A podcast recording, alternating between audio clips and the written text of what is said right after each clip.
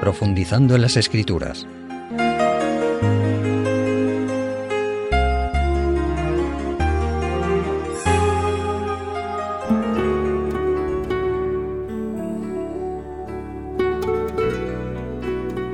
Estimados amigos, en nuestra reflexión bíblica hoy vamos a analizar algunas de las preguntas de Dios y a su vez comprobaremos también las respuestas del hombre. De ambas, sin duda, obtendremos enseñanzas muy útiles para nuestra vida. Cronológicamente, la primera pregunta de Dios al hombre la hallamos en el libro del Génesis, primer libro de la Biblia, capítulo 3, a partir del versículo 9. Dice así, Mas Jehová Dios llamó al hombre y le dijo, ¿Dónde estás tú? Y él respondió, Oí tu voz en el huerto y tuve miedo, porque estaba desnudo y me escondí. Y Dios le dijo, ¿quién te enseñó que estabas desnudo? ¿Has comido del árbol de que yo te mandé no comieses?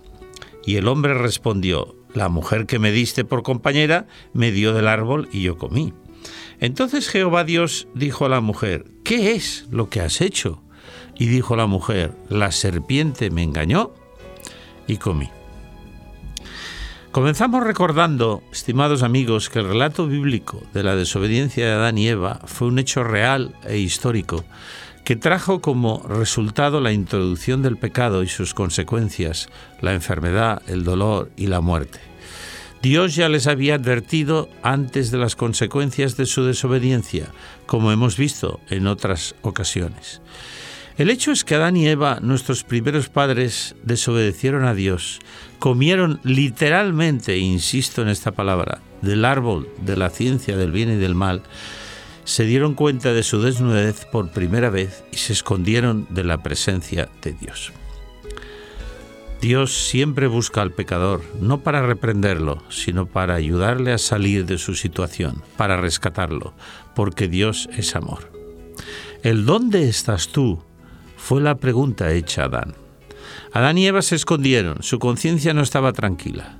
Dios les había dicho el día que comáis del árbol de la ciencia del bien y del mal moriréis. O sea, la muerte os marcará ya durante vuestra existencia en la tierra. Dios nos creó para que vivamos eternamente, felices, pero la paga, el salario, la consecuencia del pecado, como nos dirán las escrituras, es la muerte. Mas la dádiva el don, el regalo de Dios, afortunadamente, es vida eterna en Cristo Jesús, Señor nuestro. La respuesta de Adán la hemos leído. Estaba desnudo y al oír a alguien por el huerto dijo, tuve miedo y me escondí. Los niños, cuando han hecho algo mal, generalmente se esconden. Adán no sintió haber desobedecido, sino temió las consecuencias de su desobediencia. Esto no es arrepentimiento genuino, que es lo que Dios pide al pecador, sino remordimiento. Y Dios, como hemos visto, sigue haciéndole preguntas. Bueno, pues, ¿quién te enseñó que estás desnudo? ¿Comiste acaso del árbol prohibido? Hemos visto la respuesta de Adán. La mujer que me diste por compañera, me dio y comí. Allí en el Edén, estimados amigos, nació la triste costumbre humana de no reconocer nuestras faltas y echarle la culpa a otros.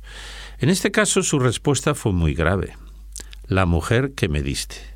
O sea, tú, mi Dios y Creador, eres el primer culpable, por darme una compañera tan poco inteligente y además desobediente.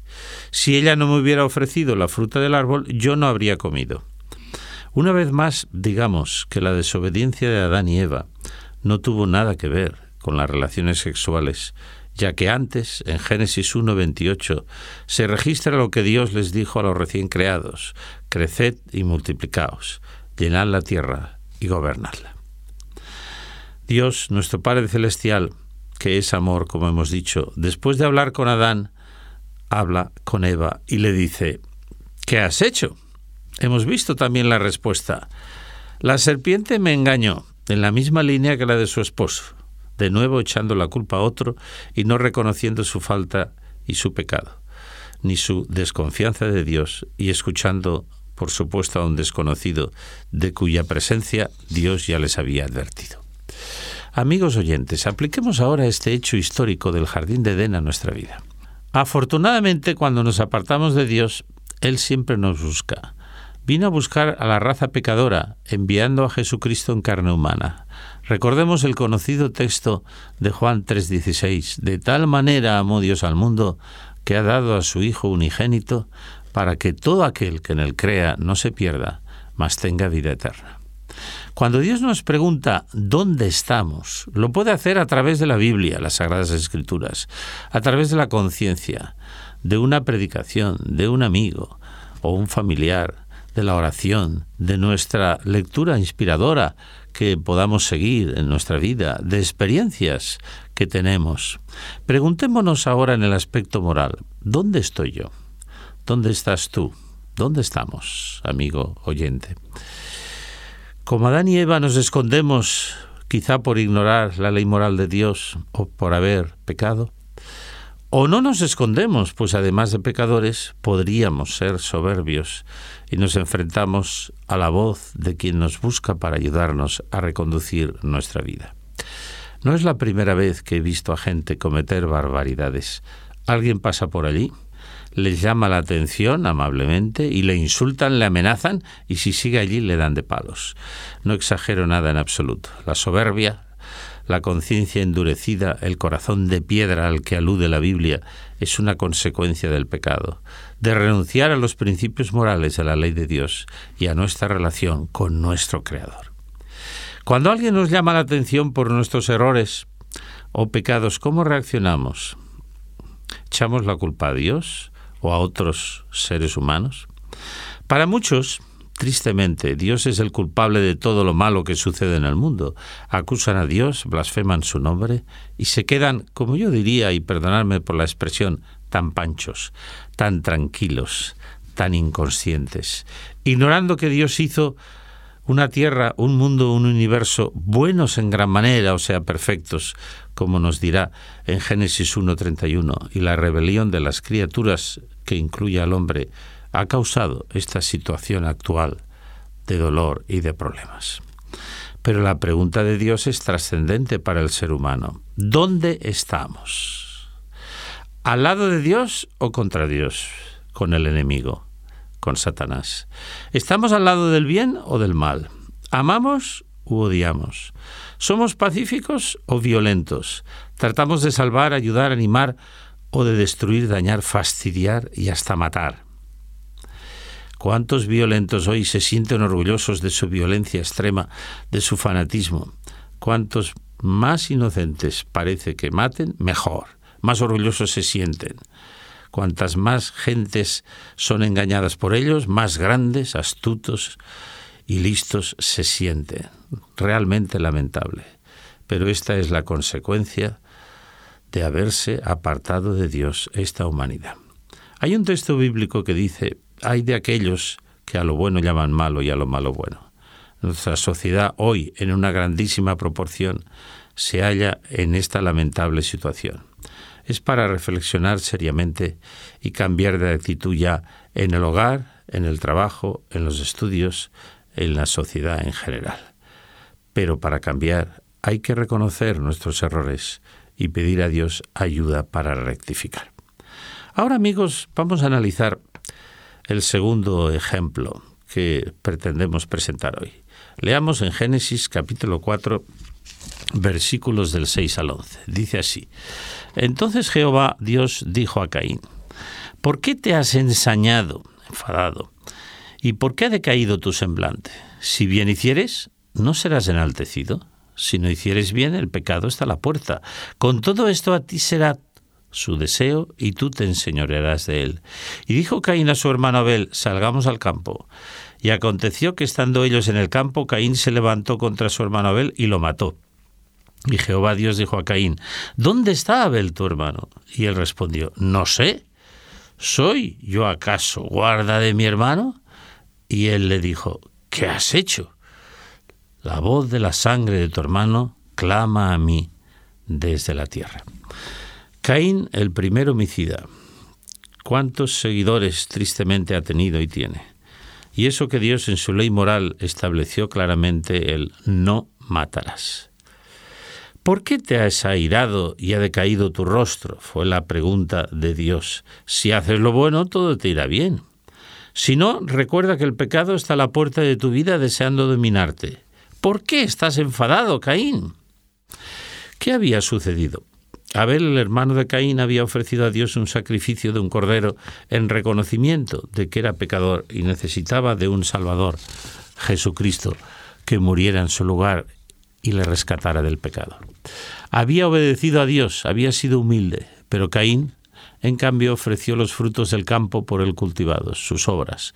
Desobedeció a Dios, no se reconoció pecador y encima se molestó cuando Dios no aprobó su comportamiento. Entonces, tristemente volcó su odio, su envidia, su malestar sobre su hermano Abel. Desoyó la advertencia divina. Ojo, que puedes cometer una falta muy grave, el pecado está a tu puerta, y tramó la muerte de Abel su hermano.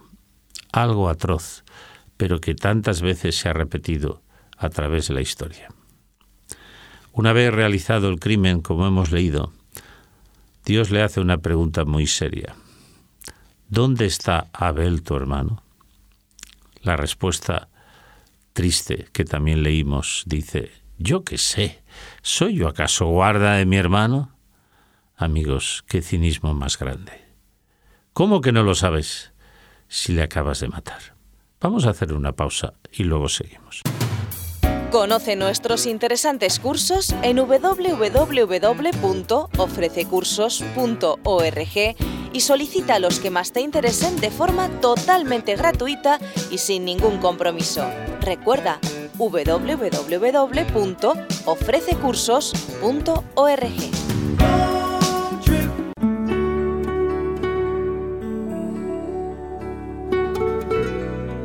Volviendo de nuevo a la experiencia de Caín que estamos tratando, y hoy, no hay muchos que después de matar a alguien lo niegan descaradamente, aunque haya sido grabado su acto.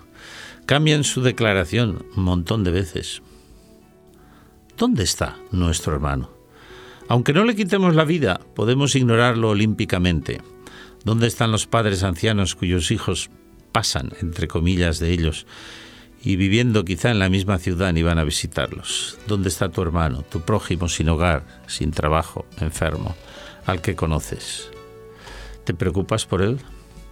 ¿Cuántas veces, como Caín, la actitud de muchos hermanos humanos responde exactamente a la declaración del primer homicida? No sé, ¿soy yo acaso guarda de mi hermano? Los países ricos respecto a los países pobres los que tienen dos o tres nóminas en su casa o más y otros ni una y no comparten nada con los que no tienen. Y así podríamos poner tantos ejemplos que hay alrededor nuestro. Queridos amigos, no hay duda de que deberíamos de reflexionar. Claro que hay personas solidarias, pero que practicando un cristianismo práctico y real, aman a sus semejantes como a sí mismos, pero no son la mayoría. Ojalá seamos nosotros de estos, como el buen samaritano de la parábola del Evangelio. Sí, la pregunta de Dios a Caín y su respuesta debe hacernos reflexionar. ¿Dónde está Abel tu hermano? Ojalá nunca digamos como Caín, yo qué sé, yo no soy guarda de nuestro hermano, porque lo somos. Amarás a tu prójimo como a ti mismo, dice el segundo y gran mandamiento de la ley de Dios. Y vamos al último ejemplo, que hallamos en el libro de Primera de Reyes, capítulo 19, que ya vamos a ver rápidamente. Y empezaremos leyendo en el versículo 4 y alguno más. Nos dice así. Y él, hablando de Elías, se fue por el desierto un día de camino y vino y se sentó debajo de un enebro. Y deseando morirse dijo, Basta ya, oh Jehová Dios, quítame la vida, pues no soy mejor que mis padres. Verso 9 dice, y allí se metió en una cueva donde pasó la noche. Y vino a él palabra del Señor, el cual le dijo, ¿qué haces aquí, Elías? Y él respondió, he sentido un vivo celo por Jehová Dios de los ejércitos, porque los hijos de Israel han dejado tu pacto, han derribado los altares y han matado a espada a tus profetas, y yo solo he quedado, y además me buscan para quitarme la vida. Y los versículos 13 y 14. Y cuando lo oyó Elías, cubrió su rostro con su manto y salió, y se puso a la puerta de la cueva. Y aquí vino a él una voz diciendo, ¿Qué haces aquí, Elías? Y él respondió, he sentido un vivo celo por Jehová Dios de los ejércitos, porque los hijos de Israel han dejado tu pacto, han derribado tus altares, han matado a espada a tus profetas, y solo he quedado yo, y me buscan para quitarme la vida. Y le dijo el Señor, Ve, vuélvete por tu camino, por el desierto de Damasco, y llegarás y ungirás a Zael por rey de Siria. A Jehú, hijo de Nimsi, ungirás, por rey sobre Israel, y a Eliseo, hijo de Safat, lo ungirás para que sea profeta en tu lugar. Sí, Elías, el gran profeta de Israel, el que desafió a 400 profetas de Baal y a 450 profetas de los bosques, demostrándoles que solo había un Dios verdadero en quien él creía, el creador del universo.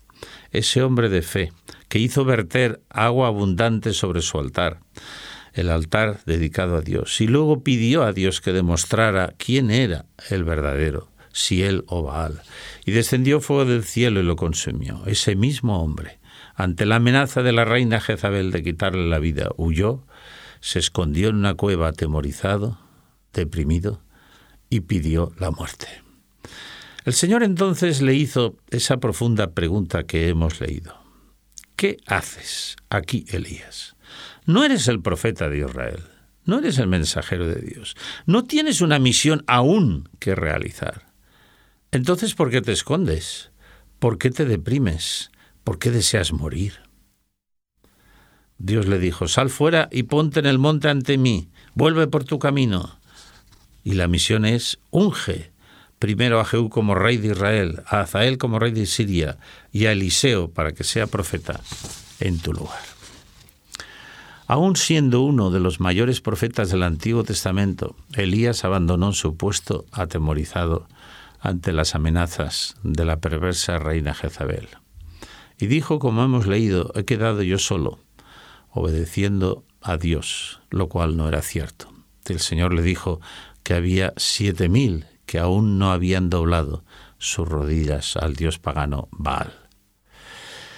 Hagámonos una pregunta, estimados amigos.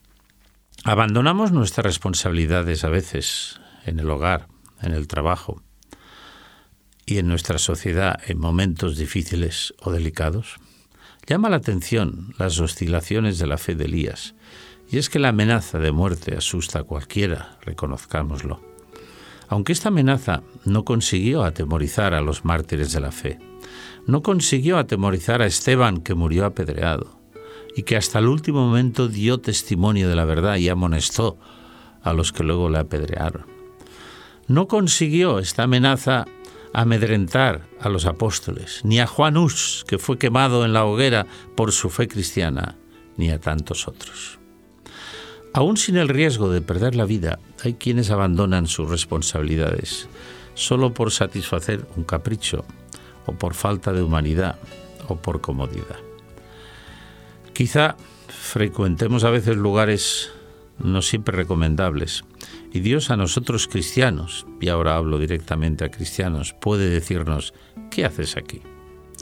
No hay un lugar mejor para ti que este, donde puedas ser útil a otros, donde no perjudiques tu vida, tu salud o la de tu familia.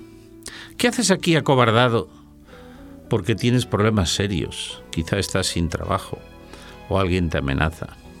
Lucha, esfuérzate y sobre todo confía en el Dios Todopoderoso. Recuerda los milagros divinos en el pasado a favor de su pueblo Israel y en tu propia vida si eres creyente. Y voy a ir más lejos. Si somos cristianos, cumplamos el mandato del Señor en Mateo 28, 19 y 20, que nos dice, id a todas las naciones haced discípulos, bautizándolos en el nombre del Padre, del Hijo y del Espíritu Santo, y enseñándoles a obedecer todo lo que yo os he mandado. dijo nuestro Señor Jesucristo. Con la ayuda divina todo lo bueno, todo lo noble, lo que tiene alguna virtud es posible. Y entre esto está, como hemos mencionado hoy, amar al prójimo como nosotros mismos, respetar la vida ajena, no acusar a otros de lo que nosotros hemos hecho, no tener miedo de cumplir nuestro deber, aunque a veces sea duro. La cita antes leída de Mateo 28 termina con esa alentadora promesa. He aquí yo estoy con vosotros todos los días hasta el fin del mundo. Estimados amigos, creamos en esta promesa maravillosa de Dios y seamos valientes, no solo para hacer lo bueno, sino para vivirlo, para predicar el Evangelio y para dar un ejemplo de amor y de servicio a este mundo que perece. Y cuando a través de algún medio Dios nos haga preguntas, respondamos como Dios quiere que lo hagamos, no con salidas huíditas, sino diciendo, Señor, es verdad, he cometido un error, soy débil, pero confío en ti, que tú me ayudarás a cambiar. Que Dios nos bendiga. Hasta el próximo encuentro.